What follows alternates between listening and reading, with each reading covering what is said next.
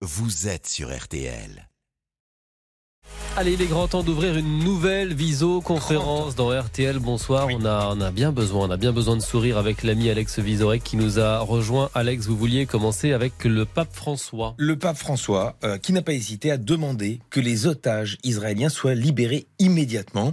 Et malheureusement, j'ai peur qu'une fois de plus, le pape croit en quelque chose qui n'existe pas. Euh, alors, c'est vrai que, voilà, euh, surtout au lieu de, des demandes aux hommes, voilà, demander aux hommes de faire quelque chose, je pense que le pape ferait mieux de demander directement quelque chose à Dieu. Euh, parce que tout ça, au départ, c'est quand même un petit peu de sa faute. Alors, la question se pose, peut-on rire? Euh, Alors sachez que j'ai vu passer aujourd'hui euh, de nombreux tweets sur, sur les comptes Instagram et notamment sur celui d'Arthur avec cet appel. Les soldats israéliens demandent aux familles ashkénazes d'arrêter de leur envoyer de la nourriture. La situation est déjà assez difficile comme ça pour eux. Et j'ai envie de dire, Mazel Tov à l'humour juif. Autre prise de Oui. parole, euh, celle du chanteur Enrico Macias sur CNews dans l'heure des pros. Eh oui, il a appelé à dégommer physiquement les députés et les filles, et le présentateur est intervenu pour nuancer. Et ça, quand c'est Pascal Pro qui se sont obligés de nuancer ton propos, c'est peut-être que tu es allé un peu trop loin. Hein Alors qu'Enrico Macias aurait pu la jouer plus musicale en chantant Qu'ils sont abrutis les gens de les filles. En- En tout cas, évidemment, Ouais, cette intervention a suscité de, de nombreuses Eh réactions. oui, notamment celle d'Adrien Quatennens, hein, qui a répondu sur X et a condamné fermement le chanteur. Et il faut dire qu'il est bien placé euh, pour en parler, Adrien Quatennens, celui qui a été condamné pour avoir dégommé physiquement euh, quelqu'un aussi. Retour en France avec cette révélation de Gérald Darmanin. Mm. Il a demandé à l'administration de prendre des sanctions envers les policiers en fonction qui ont fait des selfies avec Jordan Bardella. Mais oui, mais mettons-nous à sa place, à ce pauvre Gérald, c'est vexant. Euh, les policiers, c'est un petit peu comme ses enfants. Euh, et eux, qu'est-ce qu'ils veulent? Ils veulent être adoptés euh, par Jordan et Marine. Alors non, je sais que dire que les policiers sont d'extrême droite, c'est un gros cliché. Oui. Un cliché où il poserait tout sourire avec Jordan Bardella, par exemple. Non mais pauvre Gérald, ce qu'il vit, c'est un petit peu comme si le fils de Lionel Messi lui disait qu'il rêve d'avoir le maillot de Cristiano Ronaldo. C'est un petit peu comme si la fille de Beyoncé, elle disait à sa mère, Rihanna est plus jolie que toi. un petit peu comme si les enfants de Philippe Cavrivière me trouvaient beaucoup plus drôle que lui. Ne vous voilà. emballez pas, il n'a pas d'enfant, euh, Philippe. Ben, je sais très bien. Pourquoi vous croyez qu'il n'a pas d'enfant? Il a envie de s'éviter un petit camouflet.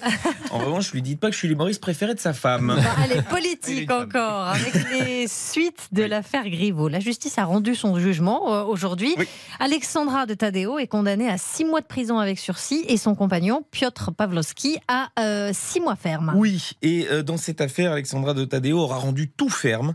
Euh, de la peine de prison de Piotr à la bistouquette de Benjamin, c'est un sans faute. Allez, passons oui. à ce communiqué de l'Organisation mondiale de la Oui. santé qui révèle qu'en 2024, en Europe, les plus de 65 ans seront plus nombreux que les moins de 15 ans. Ah, y est pas champagne, c'est bon, ça fait hyper plaisir. Ça fait Ah, hyper plaisir, je suis pas content. Non, mais je suis pas sûre qu'il faille s'en réjouir. Ah bah moi je crois que oui. Ça veut dire quoi? Ça veut dire que les audiences d'RTL vont exploser.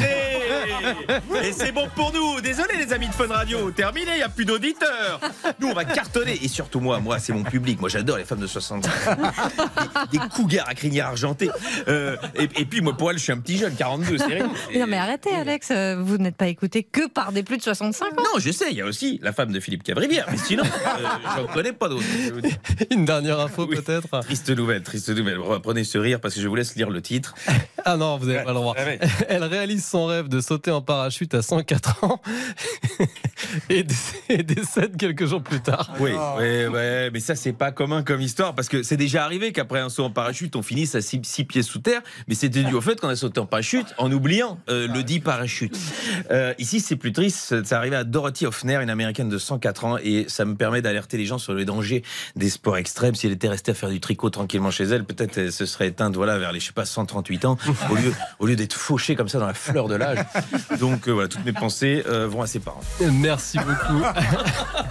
Alex Vizorek. On rappelle que si vous voulez retrouver Alex sur scène, c'est comme Marc-Antoine. hein, il est voilà, euh, dans toute la France.